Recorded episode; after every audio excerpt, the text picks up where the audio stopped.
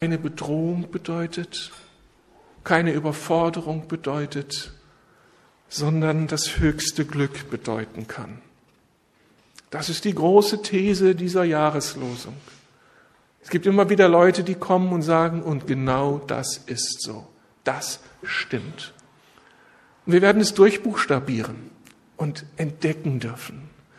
Mit meiner Predigt möchte ich so die Tür aufmachen und eine große Einladung aussprechen, dass wir das entdecken. Jeder für sich ganz persönlich und dass wir das als Gemeinde entdecken. Gott ist gegenwärtig.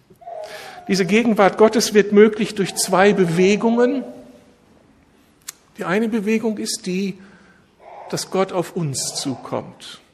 Er macht sich auf und sucht die Beziehung zu uns.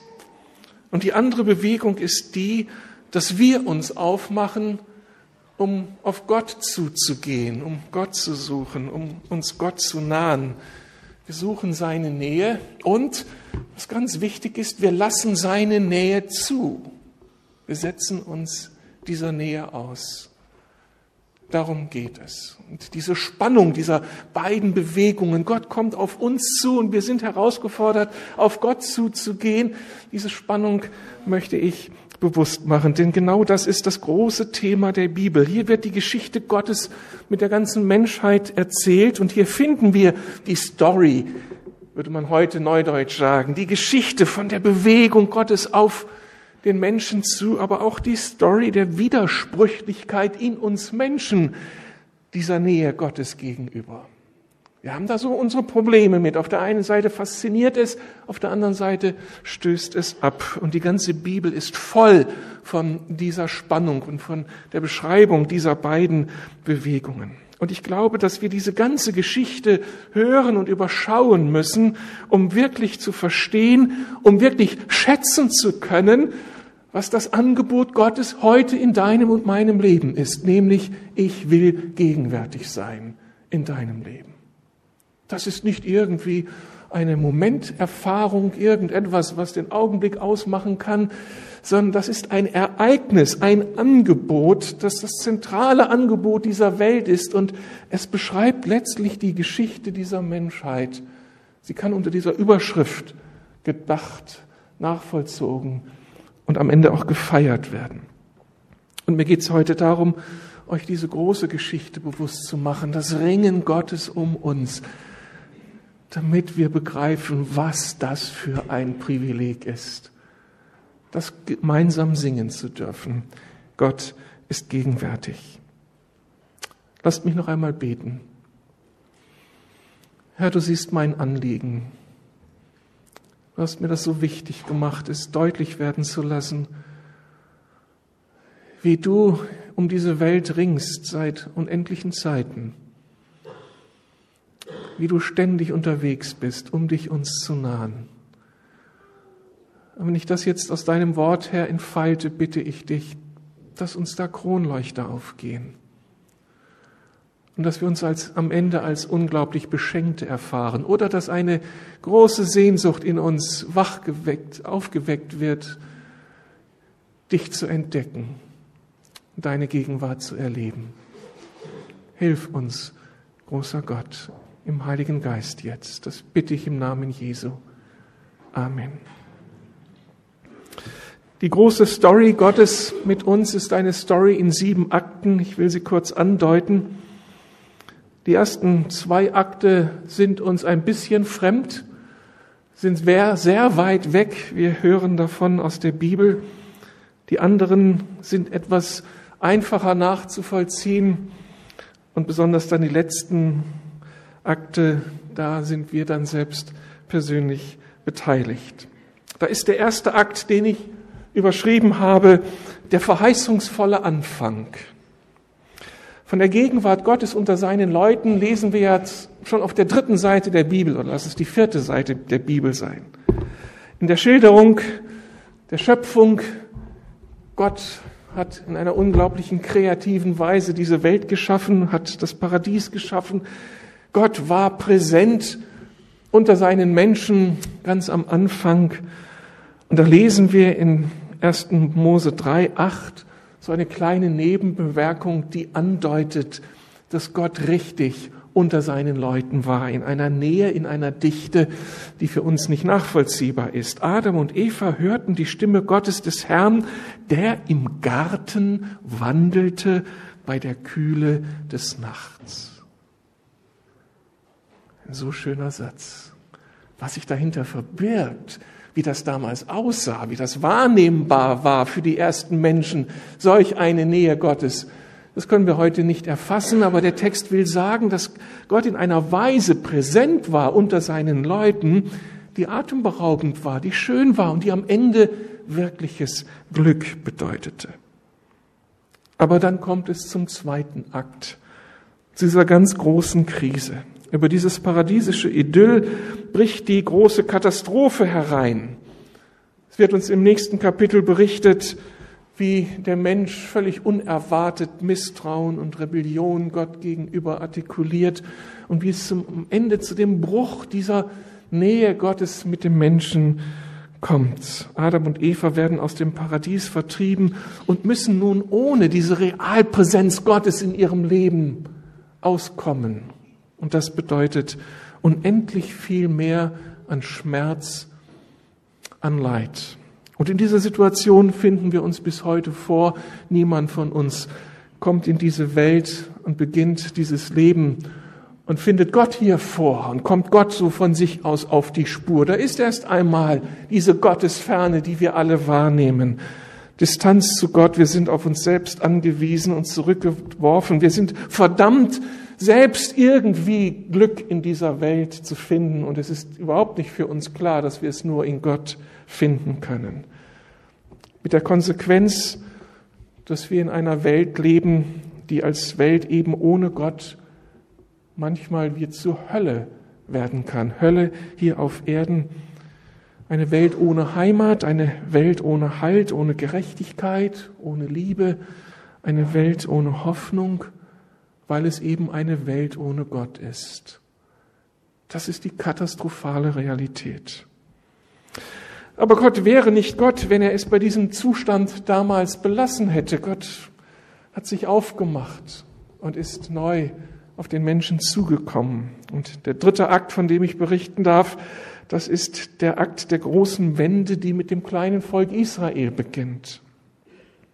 Schon einiges an Vorgeschichte, das kann ich jetzt alles im Detail nicht entfalten, aber es wird uns dann berichtet, dass dieser große Gott sich entschließt, ein kleines Volk dort in Israel eben zu erwählen, um mit ihm eine neue Geschichte einzuleiten. Es beginnt mit einem Mann namens Abraham, seine Familie wächst, daraus wird ein Volk, das Volk lebt dann eine Zeit lang in Ägypten in Sklaverei, muss zurückgeführt werden in das verheißene Land. Dazu beruft sich Gott einen Mann namens Mose, der dieses sein Volk dann in dieses verheißene Land führt. Und der Plan ist, dass Israel als Volk Gottes in einer Weise Gottes Gegenwart erlebt, dass da ein großer Unterschied sichtbar wird zwischen diesem Volk seiner Gegenwart und den umliegenden Völkern. Letztlich sollen die umliegenden Menschen und Völker Appetit bekommen, diesen Gott zu suchen, diesen Gott zu begehren,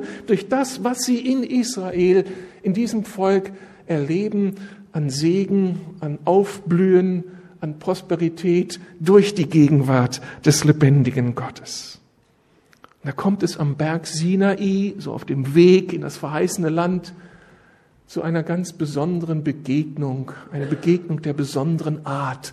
Gott kommt zu seinem Volk. Himmel und Erde berühren sich. Und immer wo das geschieht, da funkt es. Die Herrlichkeit und Heiligkeit Gottes kommt. So wird berichtet. Man spürt den, den, den, den Autoren ab, dass sie, dass der Autor, dass er es kaum fassen kann, was er da erlebt hat, was er zu berichten hat. Die Heiligkeit Gottes kommt und sie war furchterregend und anziehend zugleich. Und Gottes Herrlichkeit war da zum ersten Mal wieder in dieser Welt. Und Gott sagt dem Mose an, das soll nicht so eine, so eine einmalige Erfahrung sein, sondern Gott sagt, ich will mit euch sein, ich will präsent sein, erfahrbar sein. Ich will mit euch sein. Ich will der sein, der euch den Weg ebnet hinein in das verheißene Land. Ihr sollt durch mich gesegnet sein. Ausdruck dieser Gegenwart Gottes soll dann die Stiftshütte sein, so ein mobiles Zelt der Bewegung, was mit dem Volk mitgeht auf dem langen Weg in das verheißene Land. Und Gott gibt genau Anleitung, wie dieses Zelt der Begegnung aussehen soll, wie es gestaltet werden soll. Und als die Stiftshütte dann fertig ist, können wir in 1. Mose 40 lesen, wie Gott Einzug hält. Ich lese den Vers, so vollendete Mose das Werk, da bedeckte die Wolke das Zelt der Begegnung und die Herrlichkeit des Herrn erfüllte die Wohnung. Und Mose konnte nicht in das Zelt der Begegnung hineingehen, denn die Wolke hatte sich darauf niedergelassen und die Herrlichkeit des Herrn erfüllte die Wohnung. Leute, das ist Geschichte Gottes mit dieser Menschheit. Da lösen sich die Menschen vor Gott und meinen es ohne ihn vollbringen zu können. Und dieser Gott lässt sich nicht frustrieren, lässt sich nicht aufhalten. Er kommt. Und er kommt in seiner ganzen Größe und berührt diese Erde auf neue Art und Weise. Das hat fasziniert damals. Und Mose, der das alles so miterlebt und der vor dieser riesigen Aufgabe steht, das Volk jetzt in das verheißene Land zu bringen, und er ist von Angst und Sorge erfüllt. Wie soll das alles gehen? Er will sich ganz an Gott festmachen und unbedingt mit diesem Gott jetzt die Zukunft gestalten. Als es einmal zur Krise zwischen dem Volk und Gott kommt und Gott frustriert von dem, was ihm angeboten wird, an Nichtvertrauen, an, an Rebellion, Gott sagt, ich distanziere mich, es reicht mir, ich ziehe mich wieder zurück. Da macht sich Mose zum Sachwalter Gottes.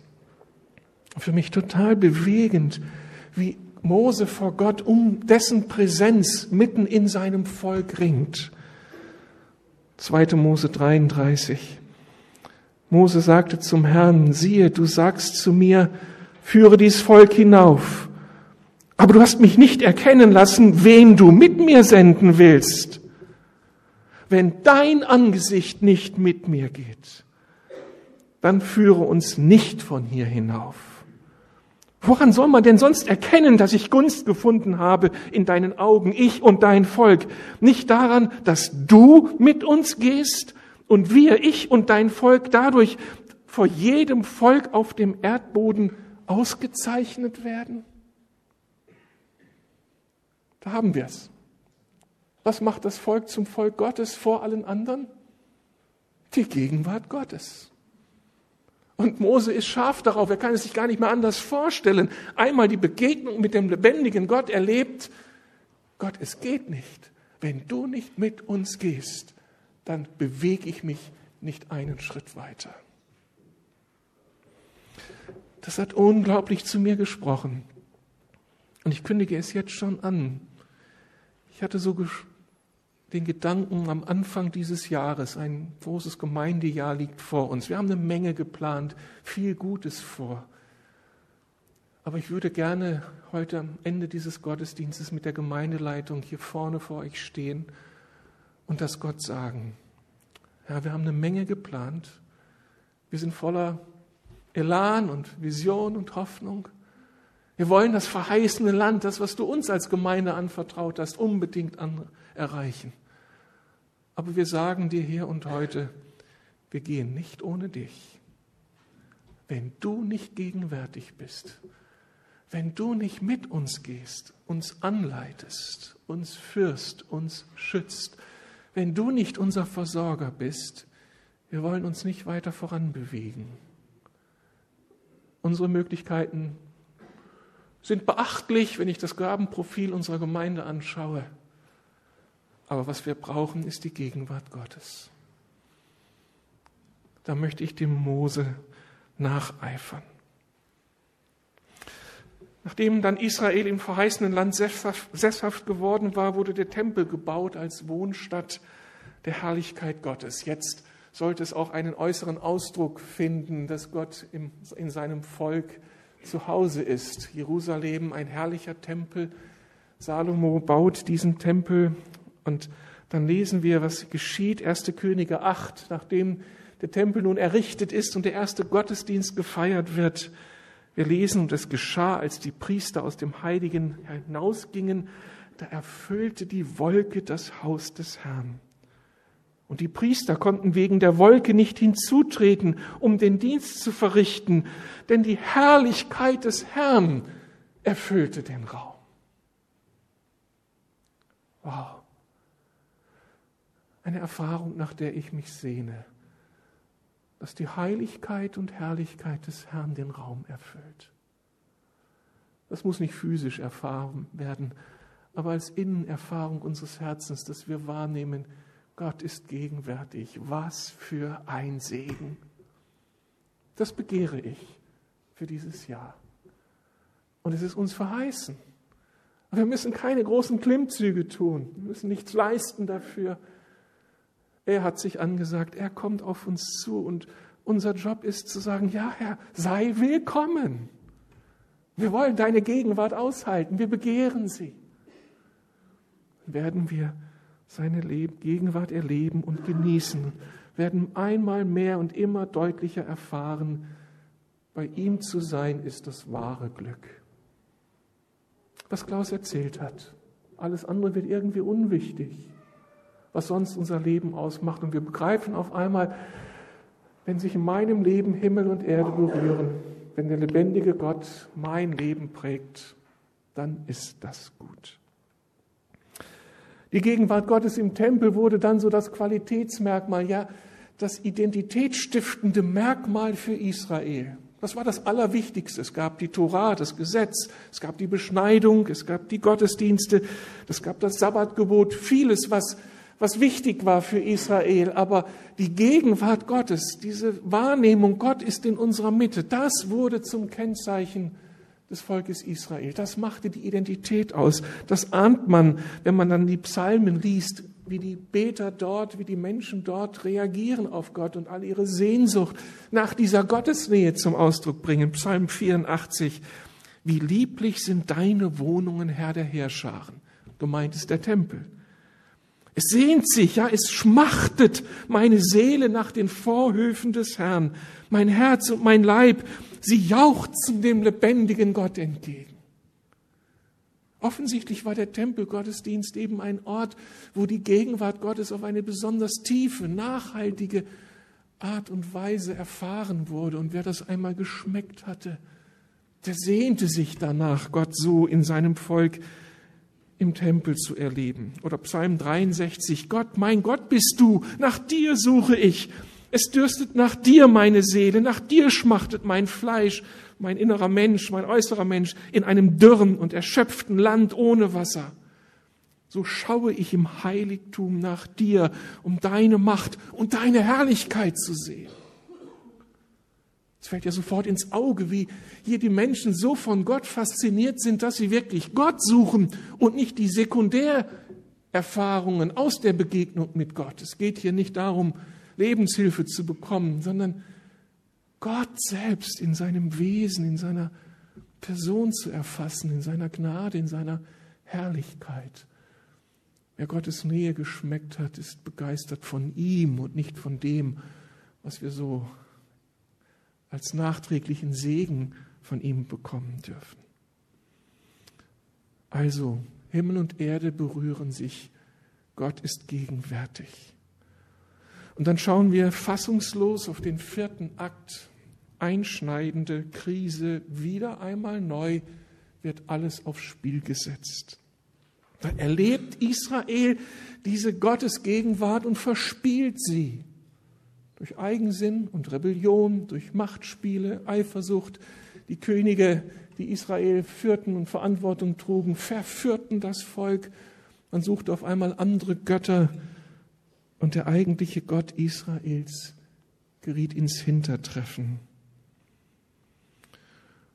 Und dann sehr erschreckend, dieser heilige Gott kann sich auch verweigern. Er ist nicht der, der alles immer nur feiert in unserem Leben, sondern Israels Geschichte zeigt auch den heiligen Ernst, dass Gott sein Volk sich selbst überlassen kann und sich von seinem Volk zurückzieht. Jerusalem wird durch Nebukadnezar dem Erdboden gleichgemacht. Die Oberschicht wird nach Babylon deportiert und dieser Verlust des Tempels, der Hauptstadt Jerusalem, wird dann zum nationalen Trauma für Israel. Und dann gibt es diese Stelle in Hesekiel 10, wo der Prophet, einer, der einen besonders heißen Draht zu Gott hat, wo er das wahrnimmt und beschreibt. Etwas total Erschütterndes. Ich könnte heulen, wenn ich das hier lese. Und die Herrlichkeit des Herrn verließ die Schwelle des Hauses. Gemeint ist der Tempel. Und die Herrlichkeit des Herrn verließ die Schwelle des Hauses. Und die Herrlichkeit des Herrn, heißt es dann im nächsten Kapitel, stieg auf mitten aus der Stadt hinweg und stellte sich auf den Berg, der im Osten der Stadt ist. Alles angelegt, um eine unglaubliche Geschichte mit Gott in dieser Welt zu schreiben. Der lebendige Gott gegenwärtig und der Mensch hat nichts Besseres zu tun, als sich anderen Götter auszusuchen und Gott geht. Gott geht. Große Erschütterung. Große Erschütterung und große Verzweiflung. Fünfter Akt. In dieser verzweifelten Zeit gibt es da die Propheten, ein kleiner Rest, die das wirklich als großes Drama empfinden, als riesigen Verlust. Und sie artikulieren ihre Sehnsucht nach der Gegenwart Gottes. Jesaja 63, ich habe im letzten Jahr über diesen Text gesprochen. Da bringt es Jesaja in einer Weise auf den Punkt, die herzbewegend ist. Wenn er eben betet, ach Gott, dass du die Himmel zerrissest und herabstiegest, sodass vor deinem Angesicht die Berge erbeben und dieses Bild meint es, dass wir real begreifen, du bist wieder da und damit all das Neue wieder geschehen kann, was du ja eigentlich mit uns vorhast. Ach, dass du die Himmel zerrissest. Diese verzweifelte Sehnsucht. Und dann dürfen diese Menschen, die diese Gegenwart Gottes betrauern und so vor Gott mit leeren Händen stehen, einen Blick in die Zukunft erhaschen. Ezekiel, ein anderer Prophet, er erlebt dann etwas von dem, was kommen soll. Gott spricht zu ihm, Ezekiel 37, ich schließe mit ihnen, mit meinem Volk, einen Bund des Friedens. Und ich lasse sie zahlreich werden und setze mein Heiligtum in ihre Mitte für ewig. Und meine Wohnung wird über ihnen sein. Und ich werde ihnen zum Gott und sie werden mir zum Volk sein. Und die Nationen werden erkennen, dass ich der Herr bin, der Israel heiligt. Mit anderen Worten, ja, ich werde wiederkommen. Ich habe doch die Verheißung gegeben. Ich bin der treue Bundesgott und ich lasse euch nicht fallen. Jetzt Gerichtszeit, Gottesferne, aber der Tag der Hoffnung, der Tag der Erneuerung, der Tag der Gegenwart Gottes wird neu kommen. Und wenn man diese Propheten liest, dann liest man auf jeder Seite etwas von dieser Hoffnung. Er wird kommen. Er muss doch kommen. Er wird kommen. Und wir werden es erfahren. Und dann einige Generationen später der sechste Akt Gott macht sein Versprechen wahr. Er kommt tatsächlich. Er kommt in Jesus und er kommt in seinem Heiligen Geist. Und das ist jetzt unsere Geschichte. Wir leben in dieser Zeit der Gegenwart Gottes. Auch wenn das so für wenige nachvollziehbar ist, aber es ist Realität. Gott ist wieder präsent in dieser Welt. Und es beginnt mit der Weihnachtsgeschichte. Es beginnt auf den Feldern vor Bethlehem in der Weihnachtsnacht. Da hüten sie ihre Schafe und auf einmal geschieht das, was Jesaja erbeten hat. Der Himmel reißt auf. Und die himmlischen Herrscharen kommen und singen und proklamieren die Ankunft des lebendigen Gottes in diesem Kind von Bethlehem. Der Retter ist geboren, der Friedefürst, der Immanuel. Und Immanuel heißt, Gott ist mit uns. Und die große Entdeckungsreise geht los. Die Hirten sind die Ersten, die das Baby da aufsuchen im Stall, die zwar nur ein Baby sehen, aber die eine Innenerfahrung gemacht haben. Gott ist gegenwärtig. Die Sehnsucht der Generationen, die diese Gegenwart Gottes vermissten, sie ist erfüllt. Eine neue Zeit fängt an, ein New Age beginnt. Christus ist gegenwärtig. Gott ist gegenwärtig. Johannes, der Evangelist Johannes kann sagen, und er, der Logos, er, der Sohn Gottes, wohnte unter uns, war Teil dieser Zeit und Welt, lebte unter seinen Menschen. Und von Jesus selbst wissen wir, dass er sagte, und wenn ich mich jetzt auch verabschiede, ich bin bei euch alle Tage bis an der Weltende. Und wie realisiert sich das? Es realisiert sich im Heiligen Geist. Der Heilige Geist macht jetzt für uns, für diese Zeit nach Jesu, Gott gegenwärtig.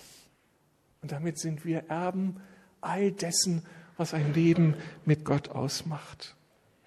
Wir sprechen jetzt heute von der Geistgegenwart Gottes. Und die ist Realität unter uns, ihr lieben Leute. Das sage ich mit größter Freude. Gott ist gegenwärtig in seiner Gemeinde. Er ist hier. Wir müssen ihn nicht herbeibitten. Er ist hier. Jedes Mal, wenn wir Gottesdienst feiern, Gott ist hier durch seinen guten Geist. Woher ich das weiß, das hat uns Paulus vermittelt, Epheser 2, 1. Korinther 13. Wisst ihr nicht, dass ihr Tempel Gottes seid? Dass ihr Gemeinde Jesu, die Behausung Gottes seid? Er ist unter euch durch seinen Heiligen Geist mit vielfältigen Konsequenzen, befreienden Konsequenzen, auch ernstzunehmenden Konsequenzen, dass wir eben dann alles tun, um dieser Gottesgegenwart auch Raum zu geben und sie zu feiern. Damit ist die Chance, dass in der Gemeinde Jesu, wenn wir Gottesdienst feiern, wenn wir im Hauskreis zusammenkommen, dass Orte sind, wo göttliches Leben zu finden ist.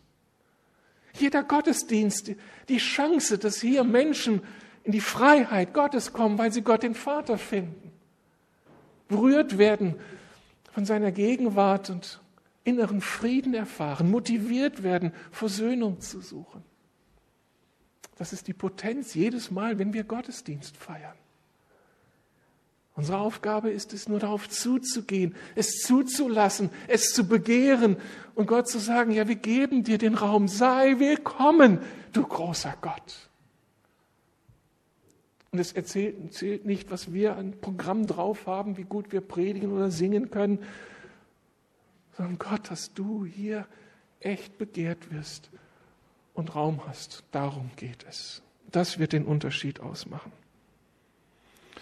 Aber auch das andere gilt dann, dass nicht nur in der Gemeinde Gott gegenwärtig ist, die Bibel toppt die ganze Geschichte. Und das macht mich noch einmal unglaublich froh und zieht mich so richtig in das Jahr hinein. Gott ist gegenwärtig auch in meinem Leben, denn auch ich und meine Existenz, ich bin ein Tempel des Heiligen Geistes. Gott ist gegenwärtig in mir. Also nicht nur eine kollektive Erfahrung, sondern auch eine individuelle Erfahrung der Gegenwart Gottes. 1. Korinther 6, 19. Wisst ihr nicht, dass euer Leib ein Tempel des Heiligen Geistes in euch ist, den ihr von Gott habt und dass ihr euch nicht selbst gehört? Soll ich das wirklich fassen? Soll ich das wirklich glauben, dass der lebendige Gott Teil meines Lebens ist? Was biete ich ihm denn an? Eigentlich müsste doch Gott das Laufen bekommen, wenn er an einen Hans-Peter Pache in Berlin denkt, oder? Das ist das Wunder, das Jesus uns ermöglicht hat. Er hat, als er am Kreuz starb, auch an mich gedacht. und hat sein Leben für mich in die Waagschale gelegen. Und auf einmal bin ich attraktiv für den lebendigen Gott. Und der Geist Gottes lebt in mir. Und damit ist Gott gegenwärtig. Können wir uns vorstellen, was das heißt? Was da für eine Würde auf deinem Leben liegt?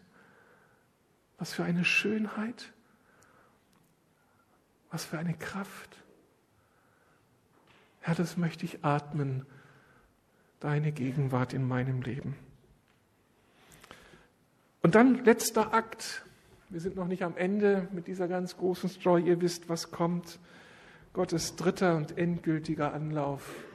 Wir gehen auf seine Zukunft zu. Im letzten Buch der Bibel wird uns so ein Blick eröffnet auf das, was kommen wird. Und da heißt es in Offenbarung 21, ich sah die heilige Stadt, das neue Jerusalem, aus dem Himmel von Gott herabkommen, bereitet wie eine für ihren Mann geschmückte Braut. Und ich hörte eine laute Stimme vom Thron her sagen, siehe, das Zelt Gottes bei den Menschen. Und er wird bei ihnen wohnen und sie werden sein Volk sein und Gott selbst wird bei ihnen sein. Und es wird eine Zeit sein, wo wir erleben werden, dass der lebendige Gott durch den Garten geht und wir ihm hinterher schauen dürfen. Unglaublich. Wir werden ewige Gemeinschaft mit ihm haben. Es war mir so wichtig, diesen großen Bogen zu spannen, dass ihr das wahrnehmt, wie das das Ringen Gottes in dieser Welt ist seit Jahrtausenden um seine Menschen. Die große Botschaft ist, Gott ist gegenwärtig. Er sucht dich und mich, sucht seine Menschen und durch uns die Menschen dieser Welt. Daraus ergeben sich für mich einige Konsequenzen. Ich will sie nur kurz zusammenfassen. Da ist zuerst das kopfschüttelnde Staunen über diesen großen Gott, der unbedingt unsere Nähe will, der sich nicht abschrecken lässt von menschlicher Halsstarrigkeit, Kleinkariertheit und Eigensinn. Irgendwie, wir werden diesen Gott nicht los. Gott sei Dank. Was haben die Menschen alles versucht? Aber er ist der Schöpfer dieser Welt und er lässt sich nicht aufhalten. Er kommt und er ist wirklich an seinen Leuten interessiert. Dann natürlich fassungslose Dankbarkeit, dass er auf mich zugekommen ist, dass er sich mir geoffenbart hat, sich dir geoffenbart hat, dass er seinen Sohn geschenkt hat, dass er uns seinen Geist geschenkt hat. Was für ein Privileg. Herr, wie kann ich das nur verstehen? Wie kann ich das nur fassen? Wie kann ich das nur gut machen? Das geht ja alles gar nicht. Du bist unglaublich. Und daraus natürlich dann die wachsende Sehnsucht nach seiner Nähe. Das wäre der natürlichste Reflex. Und eben dann nicht nach irgendwelchen Sekundarerfahrungen, Sekundärerfahrungen, sondern der Reflex, Gott, ich will dich in deiner Schönheit, in deiner Herrlichkeit. Ich will das erfassen, wer du bist. Ich möchte glücklich werden in deiner Gegenwart. Und das geschieht in dem Maße, wie wir uns an ihm selbst erfreuen wie wir diese Innenerfahrung des Trostes, seiner Nähe machen, wie wir erleben, wie dieser Geist Gottes unsere Emotionen berührt und wir mit Gott lachen und weinen können, zärtliche Liebe Gott gegenüber in uns Platz macht. Das ist dann ja nicht so ein verkopftes irgendwie Gott denken, wenn Gott gegenwärtig ist durch seinen Geist, das, dann erfüllt das mich als Mensch ganz, dann zieht es mich in seine Gegenwart. Ich mache die Erfahrung, dass ich Sohn oder Tochter meines himmlischen Vaters bin. Ich mache die Erfahrung der Gewissheit, dass ich mit Gott Zukunft haben werde. Das, was wir früher Heilsgewissheit genannt haben. Ich muss nicht Angst haben, irgendwie auf der Strecke zu bleiben. Wenn der Geist Gottes da ist und in mir wirkt, dann weiß ich, ich werde ankommen in seiner neuen Welt. Und was dieser Geist Gottes dann auch bewirkt, ist, dass wir irgendwie den Pulsschlag Gottes aufnehmen für eine Welt, die ihn noch nicht kennt.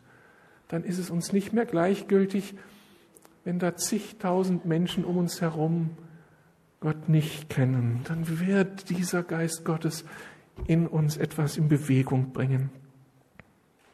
Aber auch Konsequenz der neuen Betroffenheit. Wenn wir Israel vor Augen haben, wie schnell können andere Dinge wichtiger werden und können wir die Gegenwart Gottes aufs Spiel setzen. Darum möchte ich ehrfürchtig mit diesem Thema umgehen. Und wenn irgendetwas zwischen mir und Gott steht, dann muss es geklärt werden. Das darf nicht ausgehalten werden, aufgeschoben werden. Denn je mehr ich ungeklärt lasse in meiner Beziehung zu Gott, umso größer wird die Distanz zu ihm. Ich entferne mich von ihm. Und je mehr wir Stress in der Gemeinde zulassen und nicht in einem Geist von Versöhnung leben, umso mehr Distanz erfahren wir. Gott ist gegenwärtig, aber ihm sind quasi die Hände gebunden, weil wir mit uns selbst beschäftigt sind. Darum lasst uns das ernst nehmen. Unversöhnlichkeit, Sünde, weil doch seine Nähe Glück bedeutet. Und ich erlebe die starke Ermutigung, mit seiner Nähe ein relevantes Leben zu erfahren. Ich habe es ein bisschen ausprobiert in den letzten Wochen mit meinen Physiotherapeuten und all denen, die sich um mich bemüht haben. Das hat so Spaß gemacht, in dem Bewusstsein zu gehen. Gott, wenn ich jetzt in die Praxis gehe, du bist mit mir, Heiliger Geist, du bist da und ich will den Menschen ein Segen sein. Und auf einmal wird aus einem mundfaulen Pastor, der sich dann in der Vergangenheit dann hat oft bedienen lassen und seinen Predigtgedanken nachgehangen hat, einer, der Interesse am Menschen hat und der sie segnet, der mit ihnen tiefe Gespräche führt. Und am Freitag habe ich meiner Physiotherapeutin das erzählt, was ich heute, euch heute erzählt habe. Und habe ihr noch einen Flyer für den Farbwechsel gegeben und das ist gut. Und wenn sich dann der Taxifahrer am Ende bei dir bedankt für das Gespräch und du spürst, der hat irgendwie Gott erlebt, weil ich da war. Er hat etwas erlebt von der Schönheit und von dem Frieden, den Menschen, die aus der Kraft Gottes leben, mitbringen. Und das war alles dermaßen leicht. Und nicht ich, sondern der, der in mir lebt. Und das bedeutet Abenteuer. Und das bedeutet, dass wir Geschichten zu erzählen haben und dass Menschen in unserer Gegenwart verändert werden. Nicht, weil wir so toll sind, sondern weil er in uns lebt. Das ist deine Berufung. Das ist das, was in diesem Jahr geschehen soll. Und jetzt sag mir nicht, wie kann denn Gott mit mir? Ich sage dir, wenn er es mit mir kann, dann kann er es auch mit dir. Das ist einfach sein Geschenk. Er hat sich entschieden für dich. Und das gereut ihn nicht. Er will dich zum Segen werden lassen. Ich möchte diese Geistesgegenwart Gottes in meinem Leben begehren und in unserer Gemeinde begehren. Ich habe gestern einen coolen Spruch im Radio gehört, als ich mit dem Auto unterwegs war. Wenn sich jemand verliebt, dann fängt er nicht an, diese Liebe zu analysieren, sondern dann plant er das nächste Rendezvous. Ich möchte eine Gemeinde sein, okay, die über Liebe nachdenkt, aber die vor allen Dingen Weltmeisterin darin ist, das nächste Rendezvous mit Gott zu planen. Daraus wird etwas Gutes wachsen 2014. Ein wunderbares Jahr liegt vor uns. Ich hoffe, dass die Ältesten jetzt nicht überrascht sind, dass ihr nicht Protest habt, innerlichen Protest gegen meine Predigt, dass ihr einfach mit mir kommt und wir gemeinsam dieses Jahr so Gott anvertrauen und sagen, wir wollen unbedingt mit deiner Gegenwart in dieses Jahr gehen. Darf ich euch bitten, nach vorne zu kommen und darf ich euch Geschwister bitten, aufzustehen, dass wir das so gemeinsam erbitten. Für uns persönlich und für all das, was wir als Gemeinde machen. Und die Gegenwart Gottes in seiner Gemeinde ist dann eben nicht auf den Sonntagmorgen beschränkt, sondern da, wo zwei oder drei in seinem Namen versammelt sind, da ist er mitten unter ihnen.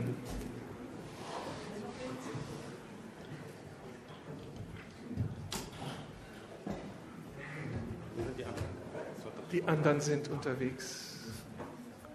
Ja, kommt, kommt, kommt, schnell, schnell.